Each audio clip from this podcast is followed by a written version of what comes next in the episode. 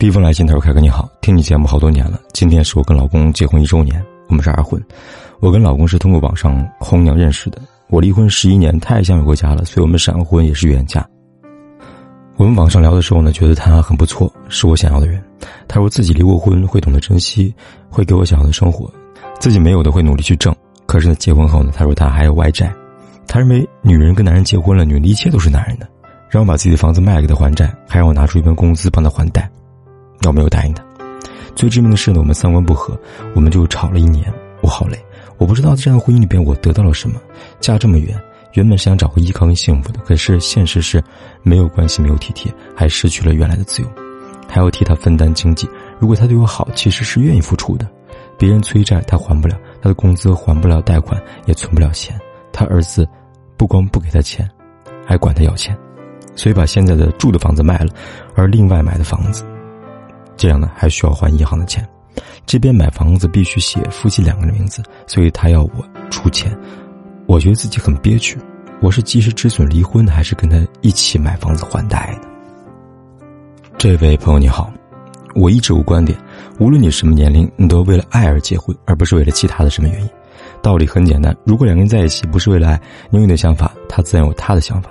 现在你问我要及时离婚还是跟他一起买房子还贷，我首先要提醒你，你的房子本来就是婚前财产。如果你现在把房子卖了，和他一起买房，那就变成了你们的婚后财产。也就是说呢，原本就算你们离婚，你的房子还是你的。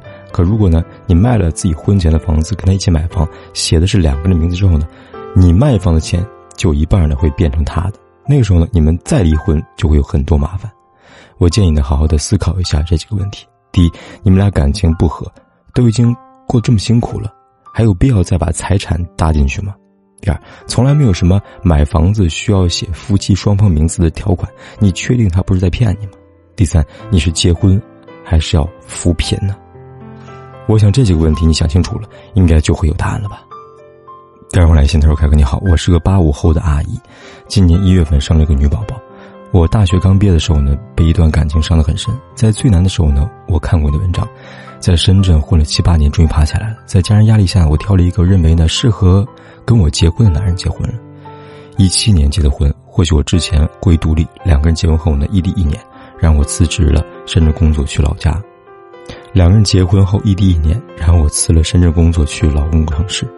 也不能说我老公对我不好吧，但是我们现在依然是没有车没有房，他很勤奋。我心里边有根刺，就是我怀疑老公跟别人洗脑了，一直借钱给同一个老男人，而且这个人呢什么证，什么证都是过期的，台湾人。所以呢，我说想告他也告不了。借钱是结婚前就开始借了，离谱到我结婚不还，做手术生娃也不还，整整两年每个月都在借。一开始瞒着我，看过聊天记录，各种借口借，然后各种保证还，像滚雪球一样越滚越大，真是填无底洞一样，甚至把我的家人都借了。去年我大着肚子，每个月还借出去，快出生的时候呢，还问我拿六千块钱，我觉得真的是快疯了。为这个事情我们吵了很多次，甚至因为借钱，他过年都没有没有钱回家了。之所以没房，房子首付都借完了，我们自己开店，吵得厉害的时候呢，我老公说把店转了，把钱还给我，他净身出户，直到现在那个人还一直打电话。说什么证件没有办好，因为承诺这个月还清。我从头到尾都觉得这个是骗子，奈何我怎么说老公都不听啊。家里做饭是老公，娃是我们自己带，生活上很迁就我，在外人眼里我很幸福。老公勤快，我怀孕之后呢不用干活，但产检生娃都是我自己掏钱的。我不知道怎么表达，这样憋屈。如果继续下去，我不知道孩子以后怎么办呢？不能每个月都入不敷出吧？小孩以后还要读书呢。而且我现在没有人帮我带孩子，我根本不能去工作呀。生而不带，我觉得就是一种不负责任的行为啊，凯哥，你有什么建议吗？这位姑娘你好，非常感谢你一直以来对我的支持。从一七年你跟老公结婚到现在已经四年了，出去异地那一年，你们俩在一起已经至少两年多了。我不知道有没有想过一个问题啊？你老公一直借钱给他，甚至问你借钱给他，你为什么会给呢？你说你老公把你的嫁妆给借了，甚至在你快出生的时候还为你拿六千块，为此你们常常争吵。但是我非常想知道，为什么争吵结果不是他决定不借钱出去，而是你愿意把钱给他，让他继续借钱呢？你老公如果是一个智商在线的人，他怎么至于借钱给这么一个老男人呢？而且每个月借，甚至借到你们都没钱回家了，还把你们买房子钱全部借出去，到底是这个男人是骗子，还是你老公是个骗子呢？你问过这个问题吗？你们俩结婚后，所有的收入全部拿给这个男人，甚至把你的钱也拿给这个男人，究竟是他相信那个台湾老男人太傻，还是你一直相信你老公太傻了？